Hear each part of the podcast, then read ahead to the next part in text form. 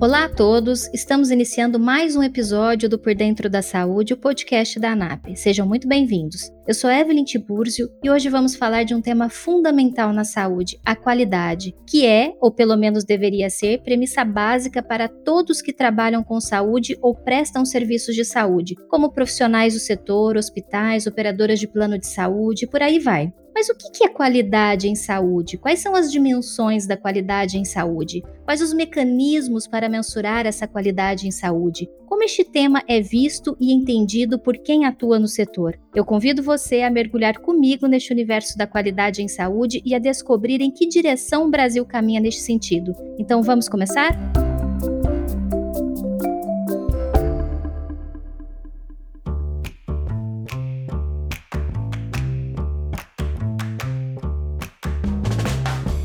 Qualidade da atenção prestada e a segurança do paciente são bandeiras levantadas pela ANAP desde a sua formação, há 20 anos. E neste ano, passamos a fazer um trabalho ainda mais intenso de divulgação dos indicadores de qualidade hospitalar. Este material, gratuito e já disponível para download no site da ANAP, é uma das raríssimas fontes de informações do setor hospitalar que, além de proporcionar benchmark, tem a pretensão de servir de parâmetro para beneficiários e contratantes de serviços de saúde conhecerem melhor a qualidade dos serviços que estão contratando, o que significa democratizar o acesso à informação. É neste contexto que pensamos esse episódio do Por Dentro da Saúde, para falar da importância de se investir em processos de qualidade e enxergar esse conceito como um dos mais básicos e fundamentais do nosso setor, já ficou claro que a qualidade deve se tornar prioridade na saúde no pós-pandemia. Apesar de todos os males e muitas vidas perdidas, a crise que vivemos tem evidenciado ainda mais a importância desse tema para quem quer mesmo entregar cuidado e assistência com valor. Mas apesar da qualidade ser uma das premissas mais básicas em qualquer sistema de saúde, a realidade nem sempre reflete esse princípio. A qualidade é uma cultura e muitos fatores precisam estar alinhados para que a entrega seja completa. Processos bem estabelecidos, protocolos alinhados, equipe integrada, mensuração de dados e compartilhamento de informações, por exemplo, são passos fundamentais nesse processo. Sem contar a importância de mecanismos que atestam a qualidade, como o caso das acreditações hospitalares e demais certificações específicas. Hoje, no Brasil, para se ter uma ideia, apenas 6% dos mais de 6 mil hospitais do país são acreditados, mas o fato é que qualidade não se faz sozinho. Para que o resultado chegue, é preciso uma conscientização coletiva de todos os elos do setor e muita cooperação. Para falar sobre tudo isso, eu trago dois convidados que estão mergulhados nesse tema. Neste episódio, eu converso com o Dr. Paulo Borém, diretor sênior do Institute for Healthcare Improvement, o IHI, para a região da América Latina. E vamos bater um papo também com o Dr. Pedro Vilela, diretor adjunto substituto da Agência Nacional de Saúde Suplementar, ANS. O primeiro convidado do nosso programa é o Dr. Paulo Borém, que tem colecionado experiências relacionadas ao tema de hoje por meio do trabalho que realiza no IHI. Dr. Paulo, seja muito bem-vindo ao Por Dentro da Saúde, é um prazer recebê-lo aqui. A alegria é minha. Nós do IHI, especialmente eu, temos acumulado uma experiência grande na questão tão importante da qualidade e segurança do paciente no mundo especificamente aqui no Brasil. É um grande prazer. Doutor Paulo, exatamente por essa referência que o IHI representa para o tema qualidade no mundo, eu gostaria de começar com uma pergunta muito simples, mas que a resposta talvez seja mais complexa. Como que o IHI classifica a qualidade na prestação de serviços de saúde? O que, que é essa qualidade em saúde? Muito boa pergunta, Evelyn. Por muito tempo a questão da qualidade tinha um significado abstrato, né? Ou cada um definia qualidade de uma maneira. Mas, em 2006, com a publicação do Errar é Humano e Cruzando o Abismo da Qualidade, surgiu uma melhor definição de qualidade e tornou-se imperativo por causa dessas duas publicações. O Institute of Medicine decidiu, então, definir o que é qualidade e definiu a qualidade usando seis dimensões que todos nós já sabemos, que é cuidado a tempo, é a primeira dimensão do sistema de qualidade, o cuidado precisa ser equitativo, ou seja, todos devem receber o cuidado e o cuidado com a mesma qualidade, baseado em evidência, etc. O cuidado deve ser eficiente e eficaz, centrado nas pessoas e seguro. Entretanto, o Nolan e o John Whittington e o Don Berwick, eles foram um pouco além e criaram o conceito do triplo objetivo em saúde do IHI. Triplo objetivo articula de maneira muito eficiente e eficaz os objetivos de um sistema de saúde, introduzindo também a questão das necessidades sociais, como educação, transporte, lazer, nessa equação. Como é que o triplo objetivo introduziu essas outras dimensões das necessidades sociais? Incluindo a questão do custo. Significa que se usamos todos os recursos só para a saúde, não sobrará nada ou sobrará muito pouco recurso para investir nessas outras áreas citadas, como lazer, educação, transporte, etc. Especialmente nos países de média e baixa renda, é preciso muito eliminar os desperdícios. E é dessa maneira que essa dimensão custo da qualidade ela se tornou tão importante. Então, o triplo objetivo, de certa forma, propõe um redesenho do sistema de saúde para que a sociedade possa continuar investindo na saúde, mas também em outras áreas vitais das necessidades humanas. E quando um sistema de saúde ou um sistema, um país de saúde atinge esses três objetivos, podemos chamar que, nossa, isso foi um sucesso. Uma das pontas do triângulo do triplo objetivo é custo. As outras duas, uma delas é a noção de qualidade que foi criada pelo Instituto de Medicina, que inclui as seis dimensões da qualidade já citadas aqui. E essas seis dimensões estão na ponta do triângulo chamado experiência do paciente e experiência do colaborador. Ou seja, no triplo objetivo, um sistema de saúde cria as condições para a experiência do paciente ser altamente positiva. E aqui, gente, experiência não é só satisfação, tá? Por exemplo, eu posso ficar insatisfeito que meu familiar morreu, mas eu posso dizer que a experiência do cuidado foi muito positiva. O cuidado foi feito de forma equitativa, centrado no, na pessoa, de forma eficiente, eficaz, a tempo e seguro. E qual que é a terceira ponta? É a noção de saúde populacional. Porque quando eu digo que a gente precisa melhorar a experiência do paciente, do colaborador, ele já adoeceu. Ele já entrou no sistema para usar o sistema como um paciente. E a terceira dimensão foi introduzir a saúde populacional, ou seja, a prevenção de doenças e a promoção da saúde. Então, o Triple Aim, em resumo, diz que um país, um sistema de saúde, ele tem qualidade quando ele promove a saúde, melhora a experiência do cuidado do paciente e do colaborador e faz isso com custos adequados. E com essa noção de qualidade, né, preconizada aí pelo IHI, como que você avalia a qualidade da atenção prestada à saúde no Brasil? Será que nós evoluímos nos últimos anos? Eu te pergunto isso porque eu sei que o IHI tem trabalhado muito fortemente aqui no Brasil com alguns projetos bastante voltados para a qualidade, né, tanto para setores públicos quanto privados. Então eu queria ouvir um pouco da tua percepção sobre a evolução de qualidade em saúde aqui no Brasil. Evelyn, boa pergunta. E eu conheço alguns setores no Brasil que avançaram muito. Um grande exemplo é a prevenção de infecções hospitalares. Nos últimos 10 anos, o Ministério da Saúde e outras organizações têm feito um trabalho extraordinário para reduzir a infecção hospitalar, principalmente nas três infecções mais comuns, que é a pneumonia associada à ventilação mecânica, infecção do trato urinário relacionada à sonda de demora e infecção relacionada ao catéter venoso central. E o Brasil já avançou muito nesse aspecto, né, com vários projetos, como por exemplo do paciente seguro do Ministério da Saúde, entre outras iniciativas. E recentemente, de três anos para cá, o IHI participou, junto com várias organizações do Brasil, do Saúde em Nossas Mãos, cujo objetivo foi reduzir 50% das infecções, essas três infecções que eu já citei, e depois de três anos de trabalho intenso com essas organizações, nós realmente conseguimos essa redução acima de 50% e nós construímos isso já com uma fundamentação muito boa feita pelo Ministério da Saúde ao longo dos anos.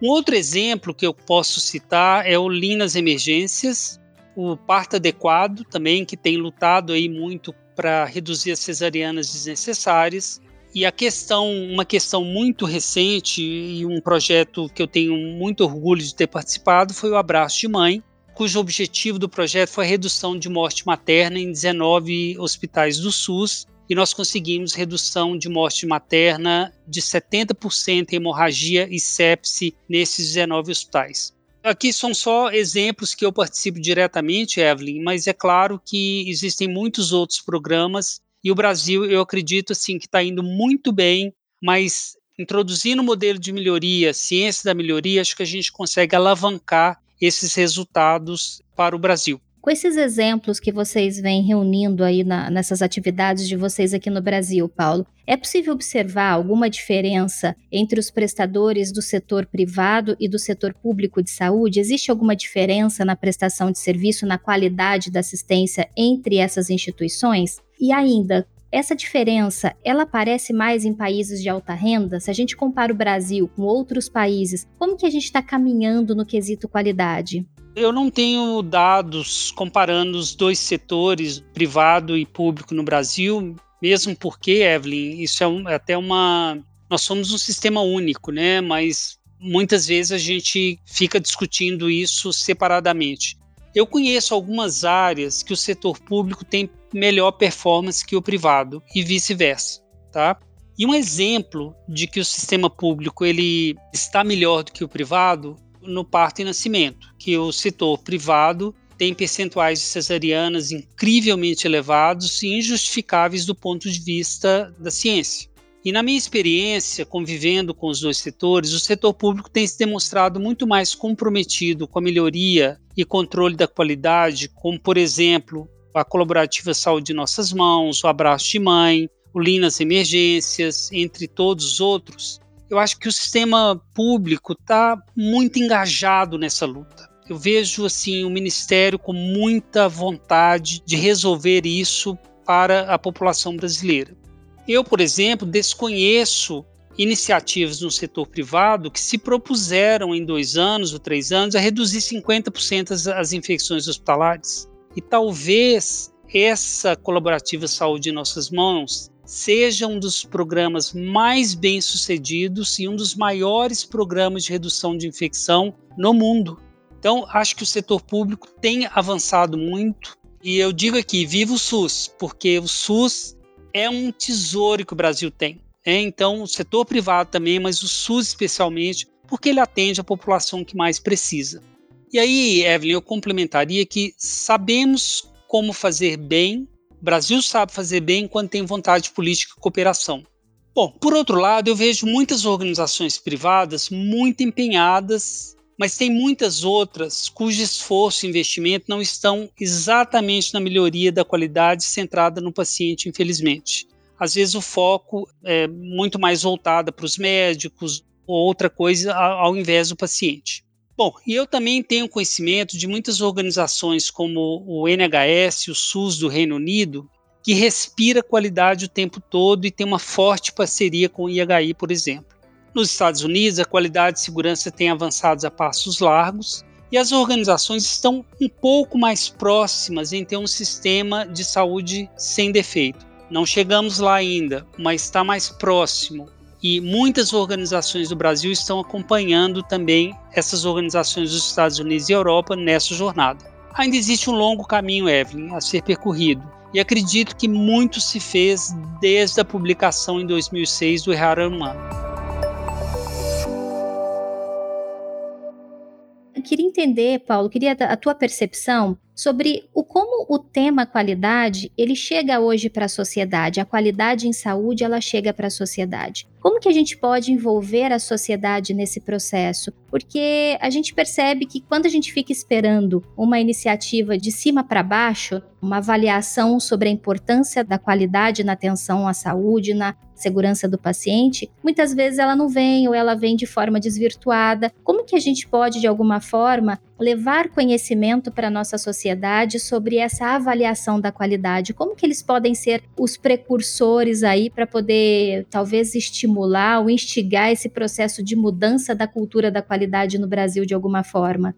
O primeiro passo é ter consciência do problema e comunicar à população o quão grave é a questão da falta de qualidade e segurança, muito além do que deveria ser. Todo mundo se espanta quando cai um Boeing, né, e tem um acidente aéreo e mata 200 pessoas nesse acidente. Mas se a gente olhar o que acontece nos hospitais do Brasil, morrem muito mais pessoas, ou pessoas sofrem muito mais dano desse sistema atual do que acidentes aéreos. As pessoas não se chocam, porque todos esses danos e essas mortes acontecem ali aqui e não é de uma vez, é de forma pulverizada. Mas se a gente olhar o que acontece, por exemplo, nos Estados Unidos, o, o Errar Humano disse que mais de 100 mil americanos morrem por ano por defeitos desse sistema. Então, acho que o primeiro passo para a sociedade exigir do sistema do ministério, das organizações dos hospitais, é tomarem consciência do tamanho do problema. E o problema é enorme, Evelyn. Esse é um problema seríssimo. Puxando o gancho para essa tua fala, uma coisa que eu percebo no Brasil em relação a outros países, a gente não tem a cultura da divulgação da informação. Hoje não existe um canal que seja fácil, que seja acessível à população ou qualquer pessoa, onde ele possa buscar dados das instituições, onde ele possa buscar indicadores de qualidade daquela instituição, onde ele possa conhecer exatamente esses eventos que acontecem, que matam milhares de pessoas e a gente acaba não sabendo porque ele ocorre de forma pulverizada. E isso é uma coisa que a gente percebe que lá fora está muito mais maduro do que aqui no Brasil. Qual que você acha que é o primeiro passo para a gente começar a mudar essa percepção de saúde, tanto entre os, os elos da cadeia da saúde, como em relação à população em si? Muito, muito boa essa sua observação, porque, como você disse, existem iniciativas nos Estados Unidos, por exemplo, de publicação do ranking dos melhores hospitais, os hospitais são obrigados a dizerem: olha, a, a nossa taxa de infecção aqui é tal, a chance de você morrer aqui nesse hospital é tal. Então, isso já existe nos Estados Unidos e Europa. E eu vejo no Brasil muito, não sei se a palavra é pudor, mas muito milindre em publicar essas coisas, né? E, e talvez a ANAP possa ter um papel muito interessante nisso, que é divulgar isso para a população. Falou, olha, no nosso hospital a mortalidade materna é tal, mas eu estou fazendo tudo para reduzir essa mortalidade materna. Eu estou trabalhando nisso, nisso, nisso. Eu acho que essa divulgação dos resultados e tornar essas informações transparentes e abrir esse dado é um primeiro passo. Eu não acho que isso vai ferir a reputação do hospital. Paulo, ainda nessa questão de metodologias, de, de, critérios, de estímulo né, à divulgação de informações, de indicadores, enfim, a percepção que a, a gente tem da, do lado de cá, né, você me corrija se eu estiver errada, é que essas metodologias, por exemplo, que atestam a qualidade, elas são extremamente importantes e têm um alto valor em alguns países. Mas quando a gente olha para o Brasil, só para citar um exemplo, menos de 6% das instituições hospitalares têm algum tipo de acreditação.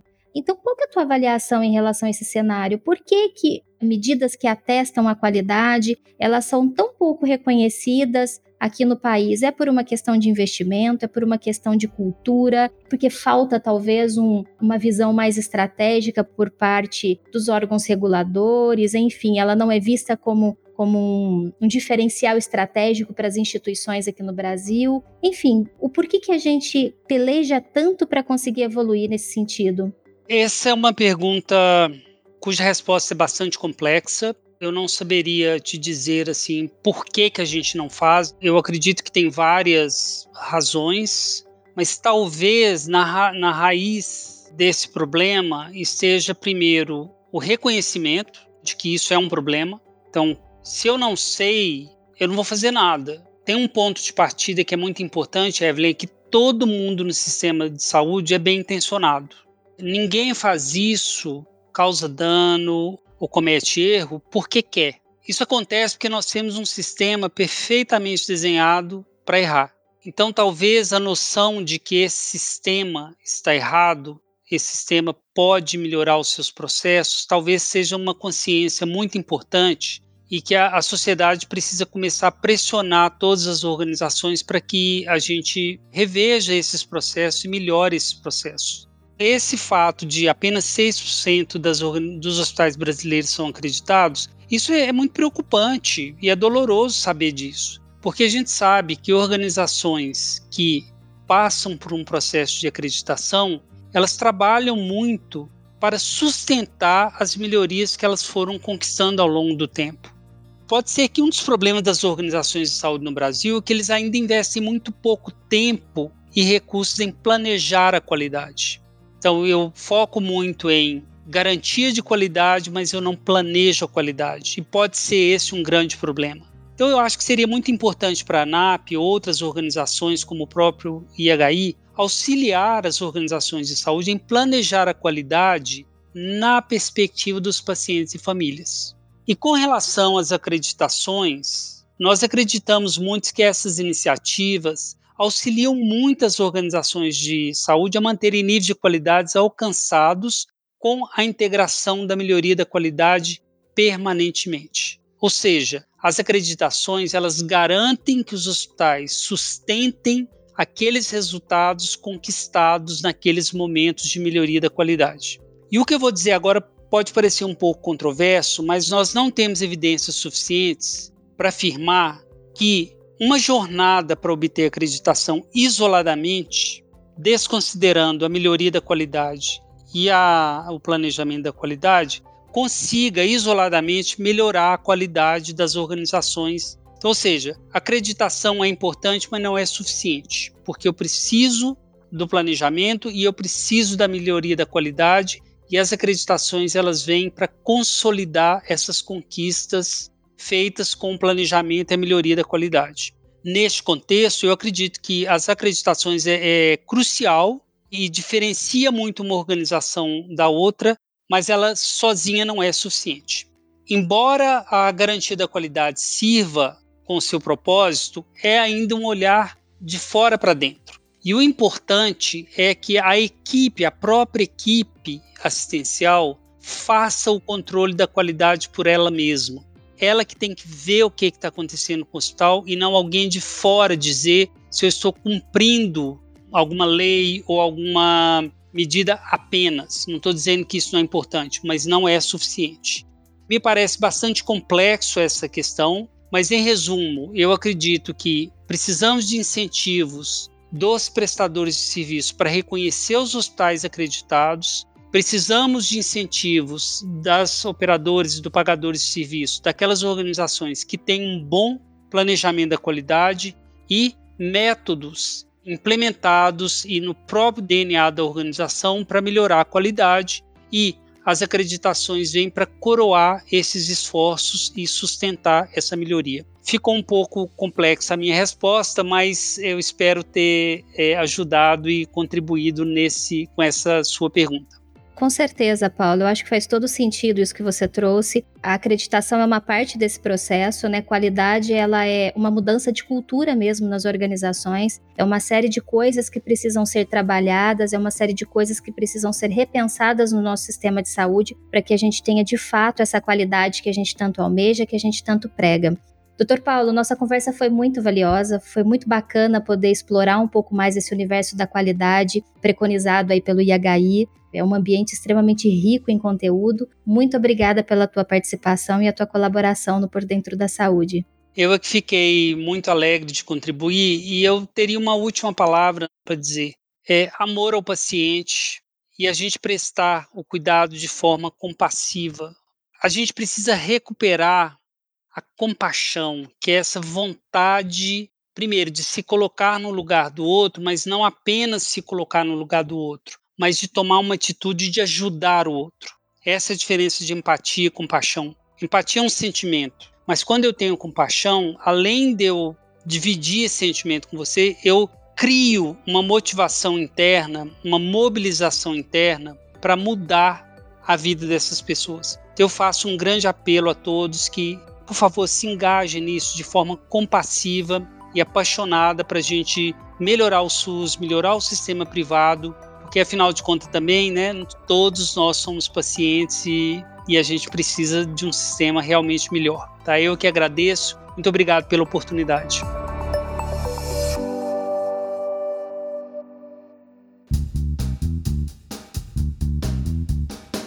Agora o nosso papo é com Pedro Vilela, diretor adjunto substituto da Agência Nacional de Saúde Suplementar ANS. Pedro, seja bem-vindo. Obrigado por ter aceitado aí o nosso convite para essa conversa.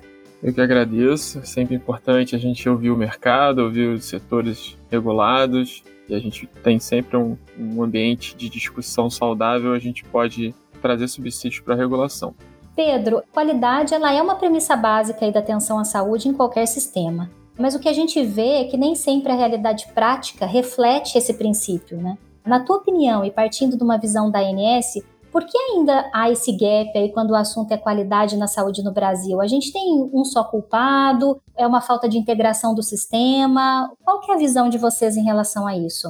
Olha, a nossa visão é que o setor de saúde tem sempre um processo de aprendizado e melhoria contínua. Né? Nesse contexto da saúde, não cabe falar em culpados e sim processos de trabalhos estabelecidos que podem ter falhas que devem ser corrigidas quando detectadas. Nesses casos, nossas estratégias devem ser testadas, implementadas, assim como avaliadas e monitoradas constantemente como ciclos de melhoria.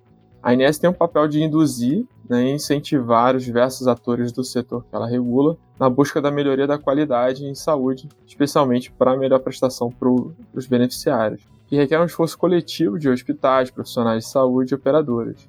A qualidade em saúde ela é multifatorial, engloba até mesmo questões intersetoriais mais complexas, como educação, saneamento básico, segurança alimentar, acesso à informação, questões que estão inclusive fora do escopo regulatório da competência da ANS. Mas a gente deve avaliar sempre isso no, na nossa avaliação de impacto regulatório. Focando mais na questão da saúde suplementar especificamente, o conceito de qualidade de saúde vem sendo aprimorado ao longo do tempo.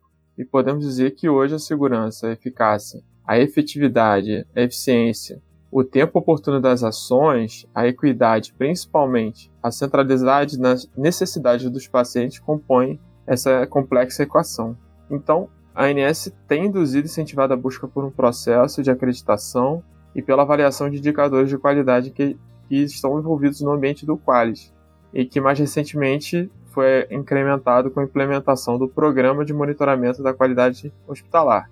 Em relação a, aos planos de saúde, né, como que você acha que as operadoras e os hospitais poderiam atuar em conjunto nessa função aí de entregar uma saúde de maior qualidade para os pacientes, né? Qual seria o papel da operadora nesse sentido e qual seria o papel do prestador nessa discussão? Bem, a operadora tem um papel fundamental, né? Ela acaba aglomerando, né, agregando cerca de 49 milhões de beneficiários em 703 operadoras de assistência médica. Então, é um player desse segmento que concentra a demanda e, portanto, ela tem que oferecer um cuidado de qualidade e necessário para o desenvolver da, da melhor prestação de saúde e até a sustentabilidade do setor. As operadoras devem atuar em parceria com suas redes assistenciais para que consigam entregar valor em saúde aos beneficiários. Para isso é necessário um relacionamento transparente com troca de informações qualificadas. É essencial a organização dos dados, a transparência desses dados e a integração desses dados. O valor em saúde, né, que a gente entende aqui como um conjunto de benefícios em saúde entregues para o paciente com o menor custo possível, com avaliação de desfecho das ações sem perda da qualidade. A ANS desenvolve diversos programas de avaliação né, e de incentivo à qualificação das operadoras e prestadores de serviços de saúde, sejam eles obrigatórios ou voluntários. Como obrigatório, eu posso citar o IDSS, que avalia anualmente de forma compulsória as operadoras por meio de indicadores que são atualizados anualmente e que implica em avaliar também diretamente a sua rede prestadora. Portanto, há uma indução através do IDSS que a operadora profissionalize e incremente qualidade a partir das suas contratações das suas redes. Temos também o programa de estímulo né, e acreditação de operadoras, recentemente revisto e aprimorado. E em relação aos hospitais, eu destacaria o estimular a acreditação e, novamente, o, esse programa de qualidade hospitalar que eu falei. Uma outra linha que a gente tem buscado é a questão da implementação de novas formas de avaliação e de, de remuneração dos prestadores, saindo do fee for service e entrando em outros modelos de remuneração que têm uma aptidão a fornecer e construir mais valor nessa cadeia. Um dos fatores que tem contribuído para o aperfeiçoamento da qualidade não deixa de ser a disputa de mercado. A questão concorrencial, a gente entende que um diferencial competitivo certamente será a qualidade. E quanto mais transparente ela for disposta, tende a prevalecer a reputação da marca, dos players que estão envolvidos no mercado. Pedro, um ponto que a gente discute bastante internamente, que eu imagino que a ANS também deva quebrar a cabeça, né, pensando em como fazer isso da melhor forma possível, é de levar informação à população de alguma forma, né, em relação à qualidade dos prestadores de serviços de saúde, à qualidade das operadoras de plano de saúde, ao que é de direito do beneficiário de plano de saúde, ao que, que ele pode, o que, que ele não pode. Existe uma confusão muito grande hoje no, no mercado em relação a isso, né? Às vezes ele compra um produto, ele compra um serviço, mas aquele serviço não entrega necessariamente aquilo que ele achou que ele comprou, mas em contrato aquilo está especificado de forma diferente. E existe uma dificuldade mesmo de entendimento, né, do próprio beneficiário em saber o que ele pode, o que ele não pode especificamente, como buscar essas informações relacionadas à qualidade do serviço que ele está comprando. Como que a, que a ANS vem trabalhando com essa comunicação junto da sociedade em relação ao tema qualidade, em relação ao, aos seus deveres e direitos quando ele adquire um plano de saúde, por exemplo. Como que a gente coloca essa informação mais à mão para o paciente, né? E, e o quão isso pode impactar aí, talvez até na melhoria da qualidade da atenção que é oferecida hoje no mercado, melhoria da, da qualidade da rede prestadora de serviços de saúde das operadoras. Como que vocês vêm trabalhando essa temática? Isso realmente é um desafio. Começa já com o contrato né, de um plano de saúde, que ele é um contrato de difícil compreensão, são vários detalhes. A ANS tem feito cartilhas explicativas no seu site, no guia de leitura contratual. Também tem uma outra tentativa de esmiuçar um pouco mais as informações. Mas sobre a questão da qualidade e como ela chegar ao paciente, a gente acredita que a transparência dos dados e né, da qualidade da atenção à saúde empodera o consumidor né, e dá os incentivos corretos ao desenvolvimento do mercado. A importância de repassar o conceito de qualidade aos consumidores, portanto, tem o objetivo de sanar problemas regulatórios, como a assimetria da informação, a falta de dados transparentes sobre a qualidade dos hospitais e a ausência de cultura de avaliação e divulgação de qualidade. A ANS, então, ela disponibiliza esses dados, né, incentiva a competição no setor pois a escolha de um plano de saúde normalmente perpassa pela qualidade da rede de prestadores oferecida. Nesse sentido, a ANS criou esse programa de qualidade de prestadores de serviços de saúde PM Qualis, que tem um objetivo, novamente, de estimular a qualidade e disseminação de informações e desempenho do setor. Eu acho que vale a pena a gente divulgar que também temos outras iniciativas de outros controles sociais, outros controles de órgãos de controle, pela transparência da rede, pela transparência dos dados, pela cobrança da INS para que haja uma metodologia de comparabilidade entre prestadores para que o beneficiário consiga exatamente a sua pergunta, como chegar essa percepção de qualidade ao beneficiário. Existe algum trabalho da ANS junto aos grandes contratantes de planos de saúde para a gente tentar trabalhar essa questão da qualidade e como levar essa informação de forma mais qualificada? Porque é um percentual pequeno de beneficiários que tem a, a possibilidade de escolher necessariamente o plano de saúde, né? Geralmente eles são empresariais, mas ele pode escolher o serviço dentro de todas as possibilidades que ele tem ali no, do plano dele. Mas existe algum trabalho voltado para os contratantes, os grandes contratantes dos planos de saúde, junto à ANS, para poder trabalhar essa temática? Sim, a ANS tem uma resolução específica que trata da transparência de alguns dados, que é a RN 389. E dentre as pessoas que podem pleitear informações estão lá os contratantes de contratos coletivos. Por exemplo, regras de reajuste que impactaram naquele reajuste está sendo negociado em determinado ano, são informações que devem ser transparecidas. Eu entendo que eles podem ser também importantes nessa engrenagem de exigir uma maior qualidade da rede pelas operadoras de plano de saúde, e eles o fazem hoje por meio, por exemplo, do IDSS. A gente tem conhecimento de muitas contratações, elas perpassam pelo ranqueamento da operadora no IDSS, que é uma percepção de qualidade por um ambiente mais seguro, que seria um, um ranking né, de, de, uma autarquia, né, de, da ANS, do órgão regulador, e, portanto, seria um indicador seguro para eles avaliarem a qualidade para contratação e disponibilização para seus funcionários.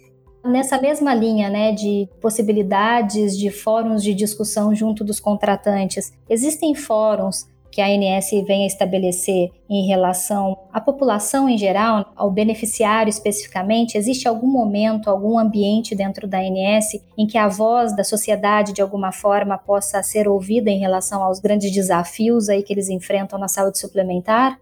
A ANS tem a iniciativa do programa Parceiros da Cidadania, que ele é liderado pela Diretoria de Fiscalização, que a ANS firma convênios com vários órgãos de defesa do consumidor espalhados pelo país, compondo assim uma grande rede de intercâmbio de informações para que realmente a gente receba os subsídios de demandas de consumidores que tenham plano de saúde. Por lei, a gente tem inclusive a Câmara de Saúde Suplementar, que tem representantes de órgãos de defesa do consumidor.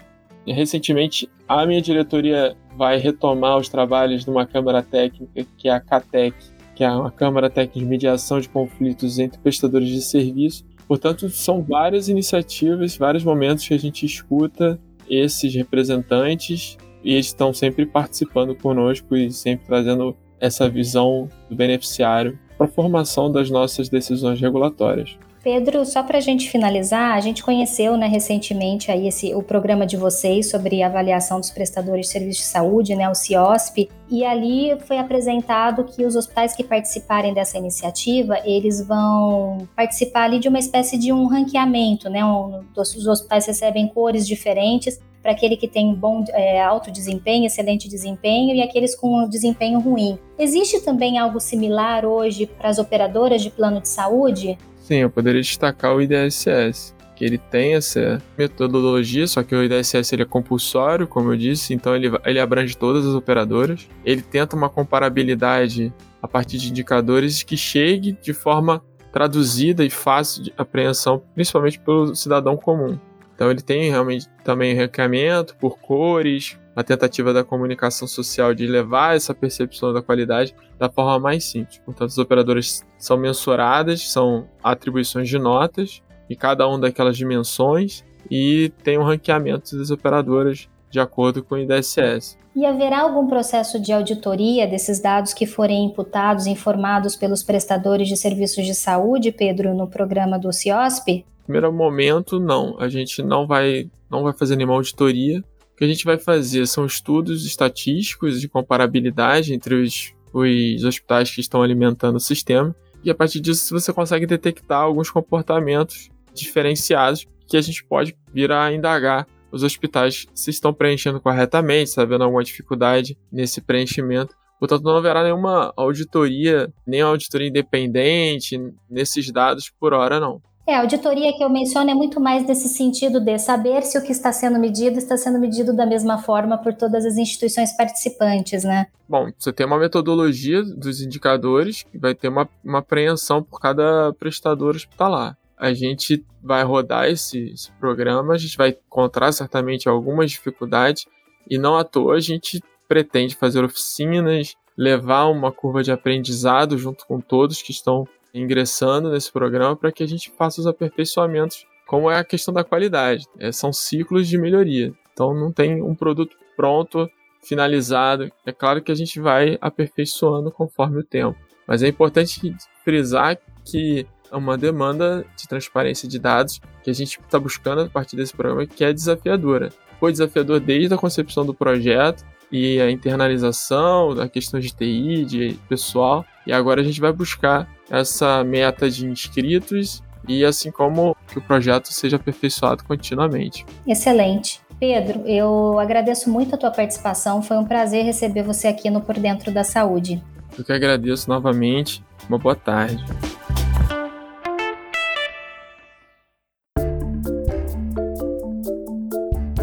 Nós encerramos por aqui mais um episódio do Por Dentro da Saúde, o podcast da ANAP. Espero que você tenha aproveitado este conteúdo. Fique sempre ligado que em breve estaremos de volta, abordando um novo tema para que você se aprofunde cada vez mais neste universo que é a saúde. Se ainda não ouviu, saiba que todos os episódios anteriores do nosso programa estão disponíveis para quando e onde você quiser. O Por Dentro da Saúde pode ser ouvido pelo site da ANAP, mas também está nas principais plataformas de áudio, como Spotify, Amazon Music, Deezer e Apple Podcasts. É só procurar por Por Dentro da Saúde que você irá nos encontrar. Eu fico por aqui, agradeço a sua companhia e te espero no próximo episódio. Até mais!